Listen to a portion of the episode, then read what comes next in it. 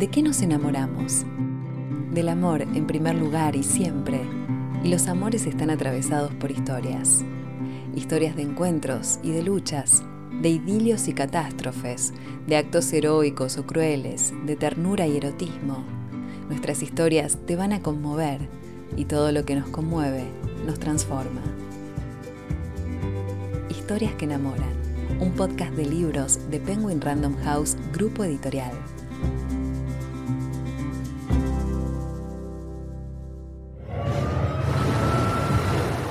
Gijón, Asturias, 1936. La guerra civil española transita en las almas de familias, amigos, vecinos y pone a prueba sus lealtades, sumergiéndolos en el territorio de los sentimientos inconfesables. Dos hermanos se cruzan en la vida de la joven Marcia, hija de un poderoso empresario, y la pasión que conspira en secreto juega sus mejores cartas. El frente de batalla y un canto de amor a los corazones que arden de deseo sin poder gritarlo se conjugan en la novela de Gabriela Exilart, que hoy te presentamos. En la arena de Gijón. Gabriela Exilart es marplatense, trabaja como abogada, es docente universitaria y coordina talleres de escritura. Empecé a escribir de muy chica. Ya a los 10 años yo escribía poesías y la primera novela la escribí a los 14 años. De manera que creo que la escritora estuvo en mí desde siempre, mucho antes de, de que estuviera la abogada, la docente la escritora estuvo siempre porque para mí es una necesidad de escribir. Disfruto de escribir, no lo veo como un trabajo, sino como una pasión, como un recreo, como una felicidad. Y escribo cuando, cuando termino todas las demás obligaciones y es mi momento de, a veces del día, a veces de la semana, a veces del mes, ¿no? No siempre se puede escribir. Y trabajo de abogada, ¿no? Trabajo de abogada, que es la, la carrera que, que elegí para estudiar porque nunca vi que lo otro, que la escritura pudiera ser una carrera, no, jamás lo pensé así, no lo, no lo puedo ver como un trabajo. Para mí es una pasión escribir. Y lo otro sí, lo otro es trabajo. Yo trabajo de abogada, trabajo de docente y la felicidad, el tiempo de, de ocio que quizás otra persona utiliza para ir a correr o para ir a nadar o para ver televisión y yo me siento a escribir. Sus obras abarcan diferentes periodos de la historia, tanto argentina como de otros países, y se interesan por los problemas ambientales, de género y de discriminación racial, viajando del pasado al presente con una gran fluidez. Todos los libros han sido distintos, todos los libros han tenido un proceso de creación diferente, tiempos de escritura distintos y épocas de mi vida distintas. Y en los últimos años recién he empezado a eh, tratar de formarme un poco más como, como escritora, pero respecto a las novelas siempre ha sido todo muy intuitivo, muy dejándome llevar por lo que, lo que siento, lo que me inspira, lo que tengo ganas de escribir, lo que tengo ganas de hacer. Si yo no siento esa como una especie de pulsión para escribir, esas ganas, no me va a salir, no me va a salir bien. Y por suerte todas mis novelas han sido así, todas he, he sentido esas ganas, es como una sensación en el cuerpo que se genera que parece que uno, cuando lo dice, que uno desvaría un poco, pero si no siento eso, mejor no escribo, porque no, no, no va a salir, va a salir de mala calidad respecto a mi exigencia, ¿no? a mi visión. Siempre ha sido todo muy en solitario, muy desde lo instintivo, desde las ganas y, y bueno, y, y, en los últimos años tratando de perfeccionarme un poco más en el estilo, o, en una corrección más profunda, en tener otra mirada sobre la escritura, ¿no? Y, me ha también llevado a eh, todo lo que he estudiado en, los últimos cuatro o cinco años, que mucho ha sido autodidacta y, otro ha sido con, guía, eh, me ha llevado también a leer de otra forma yo digo que no leemos todos igual. Yo como escritora siento que leo con ojos de escritora. Y eso a veces es positivo y a veces es negativo, ¿no? Porque uno se vuelve también un poco más crítico en, las lecturas. Pero bueno, creo que tiene que ver con el aprendizaje y con el sentido que uno le quiera dar a sus propias letras. Y yo quiero que cada una de mis novelas sea mejor, sea superadora de la anterior eh, y brindarme a mí misma y al lector eh, algo de, de mejor calidad cada vez. Tormentas del Pasado, su primera novela publicada por Plaza y Janés, fue declarada de interés legislativo de parte del Senado de la provincia de Buenos Aires por su rigurosa investigación histórica. Esta novela se enmarca en una Buenos Aires signada por la revolución y el sufrimiento de muchos. Tormentas del pasado encuentra su contracara en los salones, fiestas y tertulias que nos sumergen en una atmósfera envolvente y encantadora y en una historia de amor cautivante. Florencia Cambariere, directora literaria de Penguin Random House Grupo Editorial, edita la obra de Gabriela Exilart desde hace 10 años. Trabajamos juntas con Gabriela desde su primera novela. Nos conocimos en el 2010 en Tormentas del Pasado, que se enmarca en la Revolución del Parque en Argentina. Se publicó en 2012 y fue un bestseller inmediato siempre digo que es una novela que, lo tiene todo también porque mm, los personajes son perfectos, el hecho histórico no es tan conocido y la pareja principal es muy potente. Y bueno, empezamos a trabajar juntas con, ese, con esa novela y después seguimos con, con toda su narrativa y como es una autora súper prolífica que escribe una novela por año o a veces inclusive más de una novela, participé de, de todas. Después vino Pinceladas de Azabache, que cuenta la historia de dos mujeres marcadas por el tiempo, porque son dos generaciones diferentes, Renacer de los escombros que transcurre en la década del 30, que es sobre el terremoto de San Juan, bueno, con el corazón al sur, por la sangre derramada, Napalpí y por último la arena Hijón y ahora estamos trabajando en la nueva. Florencia define a Gabriela como una escritora valiente que se desafía a sí misma todo el tiempo. Gabriela es una escritora con muchas agallas. Esto parece extraño decirlo de un estilo literario, pero mm, a mí me parece que es una característica fundamental de ella, porque antes de la literatura están las decisiones de lo que un escritor va a hacer en relación a su obra. Y ella es una escritora súper valiente y entusiasta busca con voracidad y de un modo incansable hechos históricos que la conmuevan y que merezcan ser recordados y construye un escenario para narrar la historia. Lo hizo con la revolución del parque en Tormentas del Pasado, con la masacre indígena en la reducción de Napalpí, con las luchas obreras en la Patagonia de la década del 20, con la dictadura militar en el corazón al sur y una novela que a mí me conmovió muchísimo eh, en este sentido es Renacer de los Escombros sobre el terremoto de San Juan, porque en general las novelas románticas históricas se construyen teniendo en cuenta un montón de elementos, salones, fiestas, viajes, y lo que hizo Gabriela fue contar una historia donde no había nada, donde solo había escombros, literalmente, ¿no? Porque la ciudad se cayó entera. Entonces es muy valiente además de talentosa. Tiene un ímpetu y una necesidad innata de superarse, de desafiarse y es muy trabajadora en términos de estilo.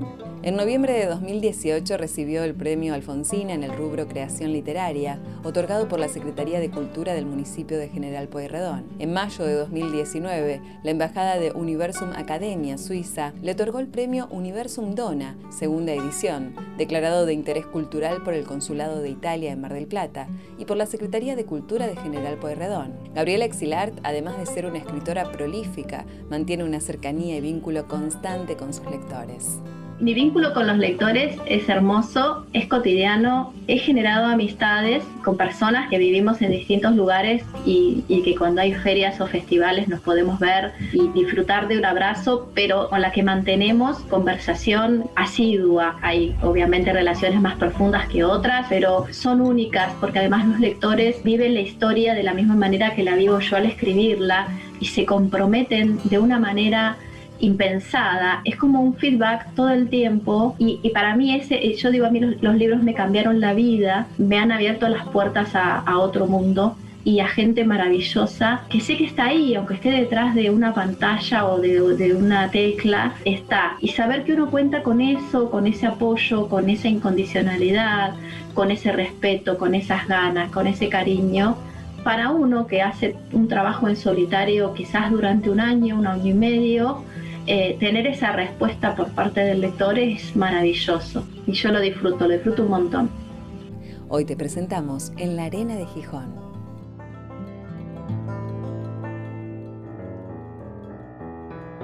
En la Arena de Gijón es una novela donde se pone a prueba la lealtad. Tanto en la guerra como en el amor, las familias, los amigos, los hermanos se ven enfrentados a sentimientos encontrados, acompañados de mucha pasión y aprendizaje. Gabriela Exilart decidió escribir esta historia como un homenaje a su familia. Fue más que nada respondiendo a, una cuestión personal y familiar de búsqueda de mis raíces. Mi mamá es española, vino de muy chiquita en barco y mis abuelos, por parte de mamá, estuvieron en la guerra. Mi abuelo era enfermero y con la particularidad de que él era republicano y mi abuela era franquista.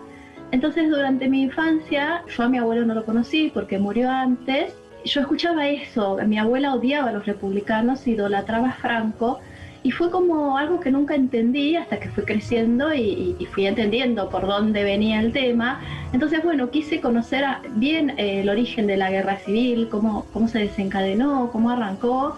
Y bueno, por eso me fui a, a investigar y la quise situar en Asturias, en Gijón, porque bueno, mi abuelo era asturiano y bueno, como una especie de homenaje a alguien a quien yo no conocí, quise escribir esa novela y bueno, la verdad que a medida que me iba metiendo en la investigación, me iba eh, emocionando y enganchándome cada vez más, enamorándome de, la historia, triste historia, porque es muy trágica, la, guerra y lo que generó la guerra, los enfrentamientos entre familias, entre amigos, eh, las divisiones, con esto de los fanatismos, ¿no? Más que contar la historia, lo que ella quiere hacer es contar cómo la historia termina marcando la vida de la gente, de la familia, generando grietas, uniones, cómo incide en el amor, en la salud. Entonces, finalmente, bueno, uno no puede decir que está primero, ¿no? Si la necesidad de poner de relevancia un hecho histórico o la necesidad de contar lo que más interpela a los lectores, que es la humanidad. Aunque se trata de una novela independiente, quienes leyeron Tormentas del pasado encontrarán aquí a aquella purita pequeña e inocente, ya transformada en una mujer. Retomé el personaje de Purita porque calculé la, la edad y me daba justo para que ella ya fuera una mujer, Purita en Tormentas del pasado era una niña, y me calzaba justo la edad y los años para que ella fuera protagonista. Entonces, bueno, la puse como coprotagonista, ¿no? Porque además los otros protagonistas son los hermanos. Y bueno, así fue como decidí escribir esta historia. En la arena de Gijón da cuenta de una profunda y comprometida investigación histórica que expone diversos aspectos de la Guerra Civil Española. En realidad la novela estaba pensada como la historia de dos hermanos, porque por lo general en mis novelas las protagonistas son las mujeres. Entonces yo dije, bueno, voy a escribir una novela donde el protagonismo esté en los hombres. Pero a medida que fui investigando, empecé a descubrir el papel de las mujeres en la guerra las mujeres anarquistas, las mujeres libres, los distintos reclamos de las distintas facciones, porque no era lo mismo lo que querían unas y otras, y su presencia en la guerra. Entonces como que se me corrió un poco el plano inicial que yo tenía armado, y pero dije yo esto no puedo dejar de contarlo.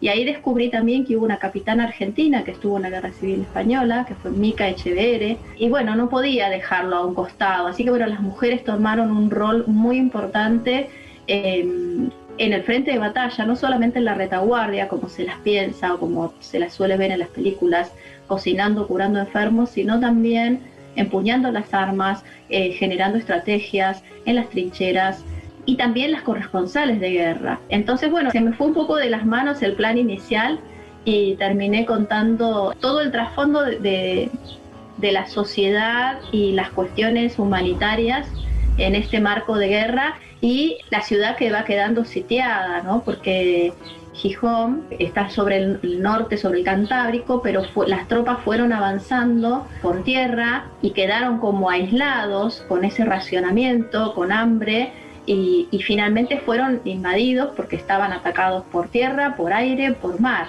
y fue una de las últimas ciudades en caer. Eh, entonces eso también había que contarlo, eh, yo no lo sabía, yo elegí Gijón por una cuestión emocional, nostálgica, pero terminó enriqueciendo la novela el, descubrir que había sido una de las últimas ciudades en caer. El mar y la arena ocupan un lugar protagónico a lo largo de toda la trama. El mar y la arena para mí eh, son fundamentales. Eh, y sin embargo, creo que es la primera novela que tiene escenas en la arena. Eh, y por eso también el título, ¿no? En la arena de Gijón. Esta novela transcurre en una ciudad costera, en una ciudad que es muy parecida a mi ciudad, a Mar del Plata. Entonces es como que yo la podía ver a medida que escribía las escenas, yo veía esa costa, veía esas arenas, veía esos médanos y hay muchas escenas importantes que ocurren en la playa, en la arena. Y bueno, y también en esa arena es donde eh, se desencadena un poco la historia de amor, ¿no? Esta historia de amor y pasión entre, entre los dos hermanos y la, y la mujer que, que, está en el medio, ¿no? Sin ser un triángulo amoroso, porque no, creo que no participa de lo que es un triángulo amoroso, pero bueno, ahí en la arena es donde se desencadena eh, todo, en una verbena, en una fiesta ahí a orillas del mar.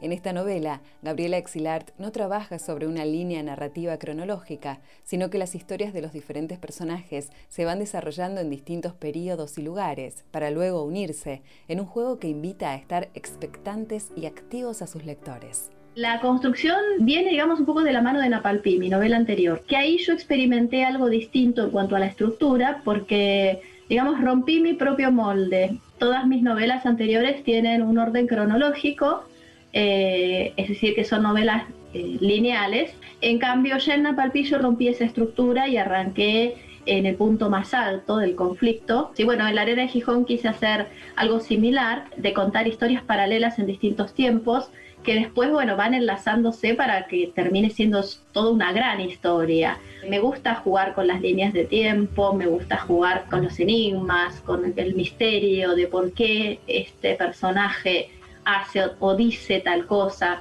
ir sembrando pistas, ¿no? Pistas que a veces son ciertas y a veces son falsas para, para desviar un poco la atención del foco y que luego se, se va a desencadenar en, en, otro capítulo, en otra línea. Así que me parece que, que, eso genera que la novela sea, no sé, más atractiva y esto que, que nos pasa como lector, de no poder dejar, no poder dejar de leer y yo misma no poder dejar de escribir, ¿no? Porque quiero saber qué va a pasar. En esta historia hay amores diferentes, admiración, respeto, compañerismo y amistad, y también grandes encuentros de pasión y enamoramiento en un mundo que se desmorona alrededor. Las historias que a mí más me enamoran son las historias realistas. No me engancho con las historias estereotipadas y por eso quizás mis novelas tienen muy poco de estereotipo, ¿no? Me enamoran las historias que pueden ser reales. Y de la arena de Gijón hay muchas historias de amor, porque si bien hay una pareja principal, hay cuatro o cinco historias de amor.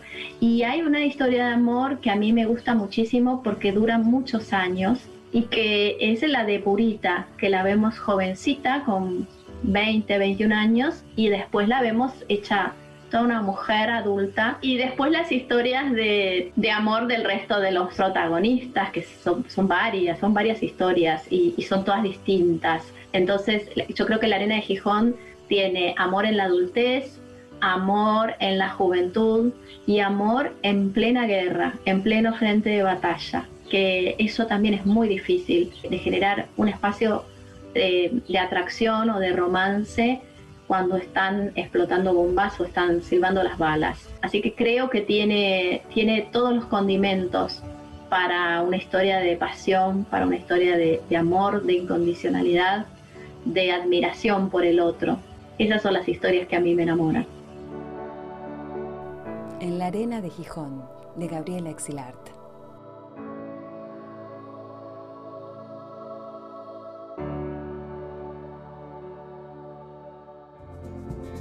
Historias que enamoran, un podcast de libros de Penguin Random House Grupo Editorial.